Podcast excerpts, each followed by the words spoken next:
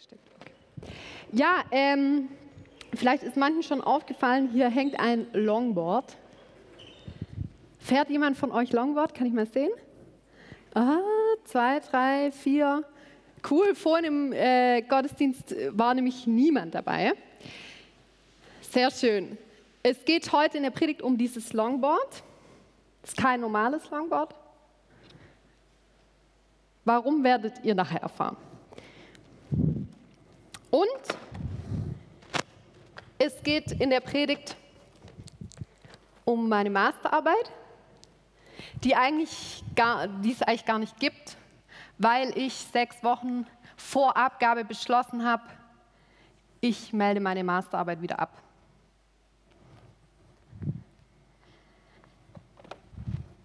Aber wir fangen erstmal mit unserer Predigtreihe an. Verbunden, wie Gott Gemeinschaft stiftet. Wir beginnen diese Predigtreihe mit einem Buch, dem zweiten Buch Mose.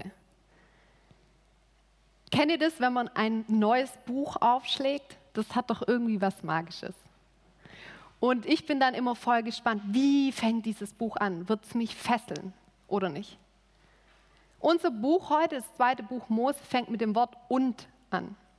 Habt ihr schon mal ein Buch gelesen, das mit dem Wort und anfängt? Ist doch irgendwie komisch. Aber dieses Stilmittel hat einen Grund. Es soll nämlich angedeutet werden, dass hier kein eigenständiger, unabhängiger Text beginnt, sondern dass was, das bereits zuvor geschehen ist, wieder aufgegriffen wird und Ausgangspunkt für dieses Buch bildet. Also gucken wir uns mal kurz an, was ist vor dem zweiten Buch Mose passiert, im ersten Buch Mose. Da gibt es einen Mann, der heißt Jakob. Und Jakob lebt in Kanaan. Wir stellen uns vor, dass hier oben die Bühne Kanaan ist. In diesem Kanaan bekommt Jakob einen neuen Namen von Gott. Weiß zufällig gerade jemand, welchen Namen Jakob von Gott zugesprochen bekommt? Könnt es einfach reinrufen? Israel, genau. Ich wusste ehrlich gesagt nicht mehr.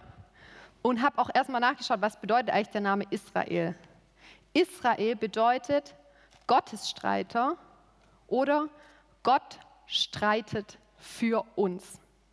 Dieser Jakob bekommt also einen neuen Namen, eine neue Identität, ein Name, der Programm werden wird. Und er lebt jetzt hier in seinem Kanaan mit seinen Kindern und so weiter. Und dann bricht eine Hungersnot aus. Und er entschließt sich, er zieht nach Ägypten hinab. In Ägypten gibt es nämlich Getreide. Bevor er aber nach Ägypten zieht, spricht ihm Gott etwas zu. Fürchte dich nicht, nach Ägypten hinabzuziehen, denn zu einer großen Nation will ich dich dort machen. Ich selbst ziehe mit dir nach Ägypten hinab und ich führe dich auch wieder hinauf. Also, Zwei Sachen. Hier unten in Ägypten wird Gott Jakob zu einer großen Nation machen, Israel zu einem Volk machen. Und er sagt, er wird ihn auch wieder hinaufführen, aus Ägypten wieder raus. Zurück nach Kanaan. Das sind die zwei Verheißungen, die Jakob bekommt. Ich habe mich dann gefragt, ähm, was ist eigentlich so schlimm an Ägypten? Warum verspricht Gott Jakob, ich werde dich wieder aus Ägypten rausführen? War jemand von euch schon mal in Ägypten? Ein paar wenig Leute. Ich war zweimal, ich fand es da eigentlich echt schön. Aber Ägypten heißt auf Hebräisch Mitzraim. Das Wort habe ich vorhin schon mal ganz kurz gesagt, Mitzraim. Und das bedeutet übersetzt Enge, Begrenzung. Ein Ort der Enge, ein Ort der Begrenzung, Entfremdung, ein Ort, an dem ich fremd bin. Es war lustig, nach dem äh, zweiten Gottesdienst kam ein Mann zu mir her und hat gesagt, übrigens, ich bin aus Ägypten. Und dachte ich, oh, hoffentlich hat er sich jetzt nicht angegriffen gefühlt von meiner Predigt. Aber naja, Ägypten bedeutet Ort der Enge, Ort der Entfremdung, Mitzraim. Zunächst aber zeigt sich Ägypten eigentlich von einer ganz schönen Seite. Jakob ist dort. Es gibt ein großes Wiedersehen mit seinem Sohn Josef. Und der Pharao sagt sogar zu Josef, lass deine Brüder im besten Teil des Landes wohnen. Und dann beginnt das zweite Buch Mose, unser Text von heute. Und ich will den einmal kurz komplett vorlesen und dann schauen wir uns gemeinsam an, was bedeutet dieser Text eigentlich für uns. Und dies sind die Namen der Söhne Israel, die nach Ägypten gekommen sind. Mit Jakob sind sie jeder und sein Haus gekommen. Dann werden die Namen aufgezählt, Ruben, Simon und so weiter. Es waren 70 Seelen. Jedoch die Söhne Israel waren fruchtbar und wimmelten.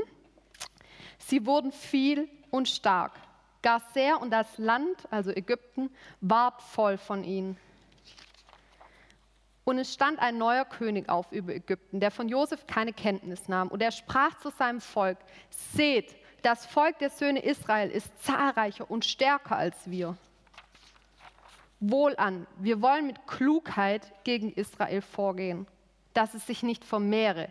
Und es geschehe, wenn ein Krieg beginnt, es sich gleichfalls zu unseren Hassern schlüge und uns bekriege und aus dem Land zöge. Sie setzten Arbeitsaufseher über Israel, um es mit ihren Lastarbeiten zu drücken. Es knechteten die Ägypter die Söhne Israels rücksichtslos. Sie machten ihnen das Leben bitter durch harte Arbeit an Lehm und Ziegeln und durch allerlei Arbeit auf dem Feld neben all ihrer Arbeit, zu der sie sie mit Gewalt zwangen. Und der König von Ägypten sprach zu den hebräischen Hebammen und sagte, wenn ihr den Hebräerinnen bei der Geburt helft und bei der Entbindung seht, dass es ein Sohn ist, dann tötet ihn. Wenn es aber eine Tochter ist, dann mag sie am Leben bleiben.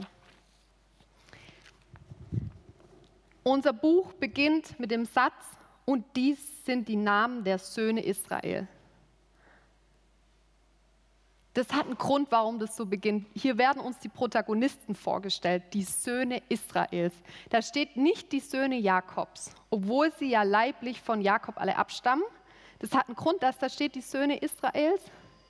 Damit soll ausgedrückt werden, es handelt sich hier nicht nur irgendwie um eine Abstammungsgemeinschaft, sondern um eine Gemeinschaft, die von Gott einen Namen, eine Identität zugesprochen bekommen hat. Eine Herzens-, eine Gesinnungsgemeinschaft. Und dann heißt es, es waren 70 Seelen. 70 Seelen, die sich eben in Ägypten befinden. 70 ist eine spezielle Zahl in der Bibel, die bedeutet Ganzheit, Fülle. Hier wird also ausgedrückt, die 70 Leute sind der Ursprung, dass etwas Ganzes entstehen wird, nämlich das Volk Israel. Und dann lesen wir auch, dass das tatsächlich passiert. Jedoch die Söhne Israel waren fruchtbar und wimmelten, finde ich ein schönes Wort, wimmeln. Sie wurden viel und stark, gar sehr, und das Land war voll von ihnen. Mitten in Ägypten wird Israel zu einem Volk, zu einer Nation. Die Verheißung, die Jakob bekommen hat in Kanaan, hat sich also hier unten in Ägypten erfüllt. Warum ist es wichtig, dass wir das gleich am Anfang des Textes gesagt bekommen? Weil der Leser jetzt, das, im Leser soll jetzt eine Neugierde entstehen, was ist mit der anderen Zusage? Mit der Zusage, dass Israel aus Ägypten hinausgeführt werden soll. Und deswegen, weiß jemand von euch, wie das zweite Buch Mose heißt? Könnt es auch einfach reinrufen? Exodus, genau. Exodus bedeutet übersetzt Auszug. In diesem Buch ist das Thema also der Auszug der Israeliten aus Ägypten. Jetzt hat es ja irgendwie eigentlich gar nichts mit uns zu tun, oder? Wir leben nicht in irgendeinem fremden Land, aus dem wir wieder raus wollen, in ein anderes Land. Und dann habe ich in der Vorbereitung überlegt, ja, aber wir sind auch eine Gemeinschaft. Wir heißen zwar nicht Israel, wir nennen uns Christen, aber wir haben auch eine Verheißung. Und das Longboard ist diese Zusage, diese Verheißung. Und zwar ist unsere Zusage, dass Jesus am Kreuz sagt, ich nehme dein Ägypten auf mich und führe dich aus deinem Ägypten hinaus. Alles, was dein Ägypten ausmacht, deine Ängste vielleicht, dein Versagen, nehme ich auf mich und die Zusage ist, ich führe dich aus deinem Ägypten hinaus. Also sind wir auch eine Gemeinschaft, die eine Zusage bekommen hat, eine Verheißung. Stell es mal dahin, weil darum wird es den ganzen Text übergehen. Jetzt schauen wir uns aber erstmal kurz Ägypten an. Wie sieht es eigentlich in Ägypten so aus? Was zeichnet Ägypten aus? Und es stand ein neuer König auf über Ägypten, der von Josef keine Kenntnis nahm. Das bedeutet also ein neuer König, dem es egal ist, wer Josef war, was der für das Land geleistet hat, und dem es egal ist, wer dieses Volk Israel ist und was das eigentlich mal für eine Sonderstellung in Ägypten hatte. Und er sprach zu seinem Volk, seht, das Volk der Söhne Israel ist zahlreicher und stärker als wir. Es waren ja nur 70. Das ist also Quatsch. Was der König hier sagt, ist eine Lüge. Und ich glaube, dass unser Ägypten auch oft mit so einem König beginnt, der eine Lüge über uns ausspricht. Ich war im Februar im Kloster und da gab es den Bruder Markus. Und äh, ich habe vorhin schon erzählt, wenn der Bruder Markus kein Bruder gewesen wäre, dann hätte ich den, glaube ich, gern geheiratet, weil das war so ein toller Mensch mit so einer Ausstrahlung. Aber der war schon 75 und hatte graue Haare. genau. Ähm, ich habe jeden Tag ähm, eine Stunde Zeit gehabt, mit ihm zu reden. Und in diesen Gesprächen hat Bruder Markus mir aufgezeigt, was eigentlich mein König für eine Lüge über mich ausspricht. Irgendwann kam er und hat gesagt, Johanna, du hast doch auch so einen König, Mann, der sagt zu dir, mach's allen recht, versage nicht, enttäusche niemand. Und wisst ihr, was ich spannend finde? Ich glaube, ganz oft brauchen wir Gemeinschaft und andere Menschen, damit wir überhaupt herausfinden, was diese Lüge ist, die der König über uns ausspricht. Ich glaube, wir kommen da selber oft überhaupt nicht drauf. Kennt ihr das? Was sagt der König deines Ägyptens zu dir?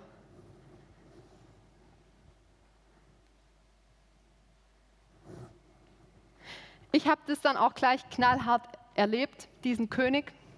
Und zwar ähm, hatte ich so einen Prof, der immer, wenn ich zu ihm in die Sprechstunde gegangen bin, mir gesagt hat, ja, Frau Kohler, dann lesen Sie jetzt noch die und die und die Bücher und ähm, es ist mir ganz arg wichtig, dass Sie die und die und die Themen auch mit in Ihre Masterarbeit nehmen. Und ich bin nach Hause und ich hatte das Gefühl, der Anspruch wird immer größer. Und ich will auf keinen Fall meinen Prof enttäuschen. Ich will es ihm voll recht machen. Ich will, dass, wenn er das liest, dass er dann nicht irgendwie denkt, oh nee, enttäuscht mich eigentlich. Und dann kam irgendwann der Punkt echt, wo gar nichts mehr ging, weil ich gefühlt 500 Zusammenfassungen von 10.000 verschiedenen Themen hatte. Und dann habe ich mich entschlossen, ich melde diese Masterarbeit ab. Und dann bin ich aber noch einmal zu meinem Prof in die Sprechstunde und habe ihm das eben gesagt. Und dann sagt er zu mir, ja, Frau Kohler, sind Sie verrückt, dass Sie immer all die Bücher lesen, die ich Ihnen empfehle? Ich merke mir das doch nicht, was ich Ihnen empfehle. Ey, und ich, ich saß und dachte mir, das ist jetzt nicht sein Ernst. Wirklich. Ja, er schreibt sich das doch nicht auf. Und, wow, und ich dachte mir, nein, echt, hey, warum habe ich immer auf diesen König gehört? Und dann hat er übrigens auch noch gesagt, ja, und warum sind Sie eigentlich überhaupt so autoritätshörig und richten sich da immer nach mir? Super, hat natürlich viel gebracht. Ich habe dann letztendlich doch noch die Masterarbeit geschrieben und abgegeben. Ja. Der König unseres Ägyptens spricht nicht nur eine Lüge über uns aus, sondern er hat auch Angst. Er hat Angst. Wohlan, wir wollen mit Klugheit gegen Israel vorgehen, dass es sich nicht vermehre und es geschehe, wenn ein Krieg beginnt, es sich gleichfalls zu unseren Hassern schlüge und uns bekriege und aus dem Land zöge. Was kommt hier für eine Angst raus?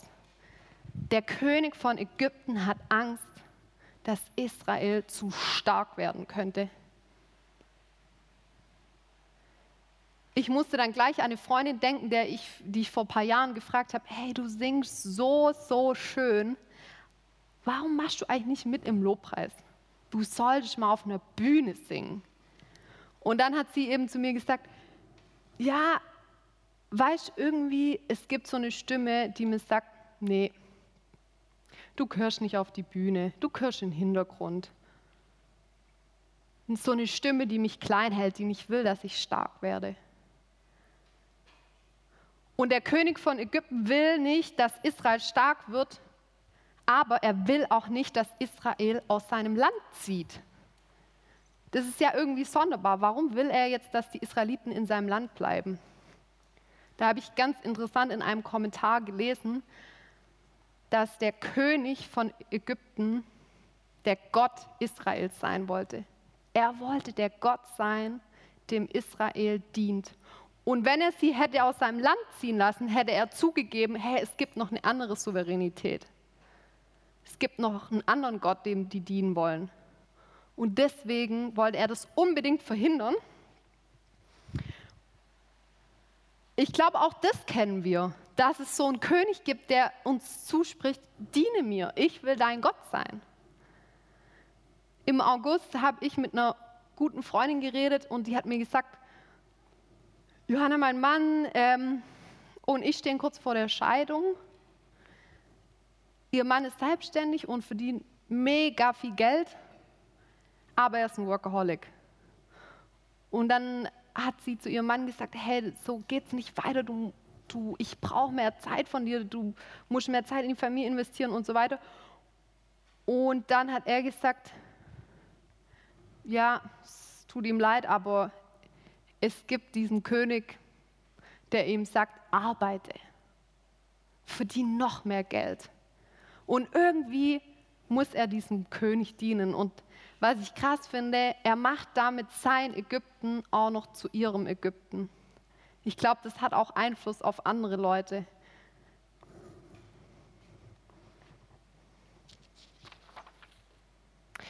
Es kommt noch härter. Sie setzten Arbeitsaufseher über Israel, um es mit ihren Lastarbeiten zu drücken. Dieses Wort drücken bedeutet im Hebräischen demütigen, erniedrigen. Jemand was zufügen, dass er gebeugt, geduckt wird. Israel wird niedergedrückt, wird gedemütigt. Und ich habe dann überlegt, was sind, wer sind diese Arbeitsaufseher? Ich glaube, dass diese Arbeitsaufseher oft entweder unsere eigene Stimme ist oder die Stimme von anderen Leuten. Ich habe ähm, am Montag meinen ersten Job jetzt nach dem Studium begonnen und habe nach vier Tagen gekündigt. Deswegen habe ich vorhin auch gesagt, ich habe keine Ahnung, falsche Frage, was ich in fünf Jahren arbeiten werde. Ähm, und wisst ihr, ich kenne diese blöden Arbeitsaufseher die mich runterdrücken und erniedrigen und die mir sagen, ja, Johanna, das hätte dir nicht passieren dürfen. Das hättest du vorher wissen müssen. Wie konntest du da jetzt so versagen? Wie konntest du das so falsch einschätzen? Du bist da jetzt schuldig geworden. Die haben monatelang auf dich gewartet. Und dann ist es ja oft auch noch zu unseren eigenen Aufs Arbeitsaufsehern kommt dann oft auch noch hinzu, dass es dann noch so andere Arbeitsaufseher gibt, Leute, die du dann triffst und die dir sagen, ja, Johanna, also nach vier Tagen kann man doch nicht seinen Job kündigen, das hätte ich länger ausprobieren müssen, die einem dann auch noch Vorwürfe obendrauf machen und irgendwann wird man so geduckt und läuft so durchs Leben. Wer sind deine Arbeitsaufseher?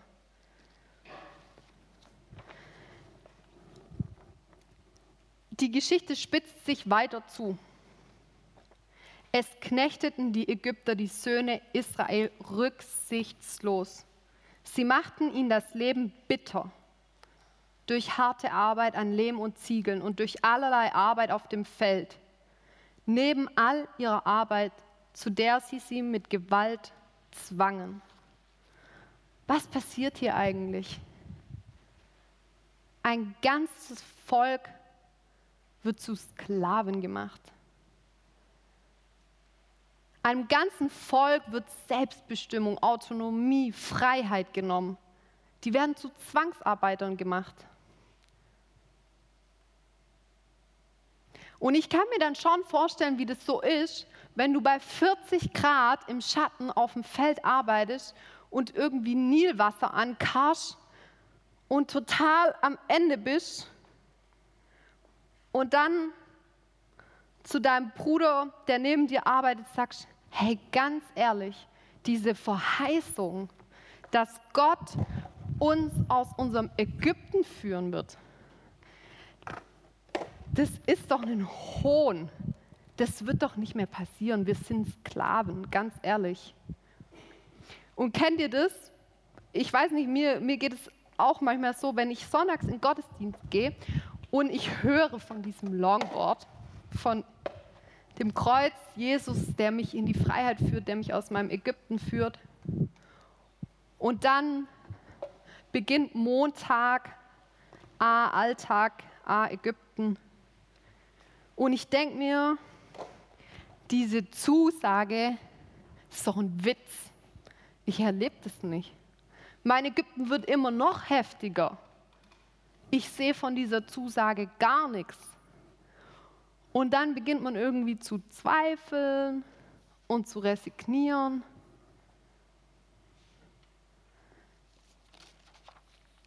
Und es entsteht so eine Spannung zwischen Realität, dem, was ich erlebe, und der Zusage von Jesus am Kreuz. Das passt irgendwie nicht zusammen. Genau so ist es hier auch. Und jetzt macht der König von Ägypten was, was diese Zusage noch richtig, richtig existenziell bedroht. Und der König von Ägypten sprach zu den hebräischen Hebammen und sagte, wenn ihr den Hebräerinnen bei der Geburt helft und bei der Entbindung seht, dass es ein Sohn ist, dann tötet ihn. Wenn es aber eine Tochter ist, dann mag sie am Leben bleiben.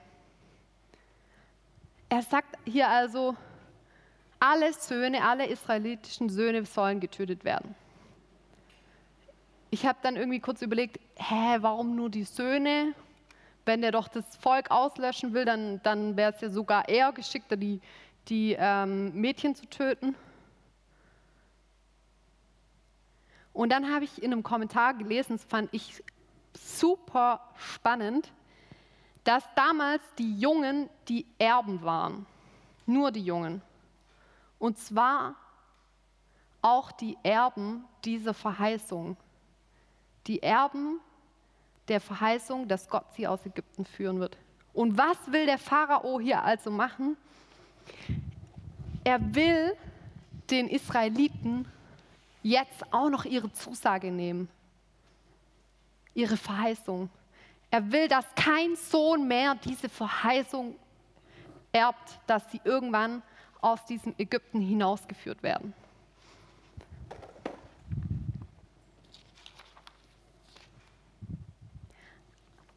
Aber weil die Hebammen Gott fürchteten, taten sie nicht, wie ihnen der König von Ägypten gesagt hatte, sondern ließen die Jungen am Leben. Und ein paar Verse früher heißt es, aber je mehr sie Israel bedrückten, desto mehr nahm es zu. Und das hat mich irgendwie berührt, dass inmitten dieses, dieses Ägyptens, das immer heftiger wird, immer mächtiger wird, in dem man immer weniger Freiheit hat, in dem es immer auswegsloser erscheint, in dem immer mehr diese Spannung zwischen Realität und Zusage zunimmt, sorgt Gott dafür, dass diese Zusage erhalten bleibt. Gott bleibt dabei. Ich werde dich aus deinem Ägypten führen. Und ich finde es ganz interessant, dass es dafür oft so Hebammen und Hebmänner braucht, die diese Zusage am Leben erhalten. Bei mir war das auch so, das ist mir gestern Abend auf einmal so aufgegangen, dass seitdem ich meinen Job gekündigt habe, ich jeden einzelnen Morgen, wenn ich mein Handy angemacht habe, immer eine SMS da war. Von irgendjemand hier aus dem Jesus-Treff oder Familie oder Freunde, andere Freunde. Ich hatte diese Hebammen, die mir jeden Tag zugesprochen haben, hey, auch wenn du es gerade nicht erlebst, auch wenn es gerade nicht so aussieht, Jesus wird dich aus deinem Ägypten führen. Und ich habe das gebraucht, weil ich konnte die letzten Tage irgendwie selber nicht mehr daran glauben. Ich glaube, wir brauchen Gemeinschaft, wir brauchen Hebammen, Männer, die diese Zusage am Leben erhalten, uns daran erinnern. Und Gott selbst sorgt dafür, dass hier eine ganze Nation entsteht mit dieser Hoffnung. Unser Predigtthema heißt verbunden. Ich glaube, wir alle sind hier verbunden, weil wir uns alle oft in Ägypten befinden. Wir alle haben ein Ägypten. Das verbindet uns. Und wir sind hier verbunden, weil wir alle eine Zusage bekommen haben am Kreuz. Jesus führt dich aus deinem Ägypten. Das verbindet uns. Und wir sind verbunden dadurch, dass es hier Hebammen und auch he männliche Hebammen, ich weiß nicht, wie es das wo, Geburtshelfer gibt. Ja, genau. Das ist es, was uns verbindet. Finde ich irgendwie Hammer. Und ganz zum Schluss, äh, kennt ihr die Losung? Ja, wahrscheinlich schon viele. Kann ich mal sehen, gibt es hier Leute, die auch wie ich die Losung so als Horoskop nehmen? Ja, okay, paar, es gibt ein paar ehrliche Leute unter euch. Ähm, ich habe heute Morgen wieder so gedacht, oh, jetzt gucke ich noch, was in den Losungen steht, wenn ich predige. Vielleicht steht da ja irgendwas. Ähm, genau. Und dann war ich echt berührt, weil da heute drin steht in Hebräer, Abraham wartete in Geduld und erlangte die Verheißung.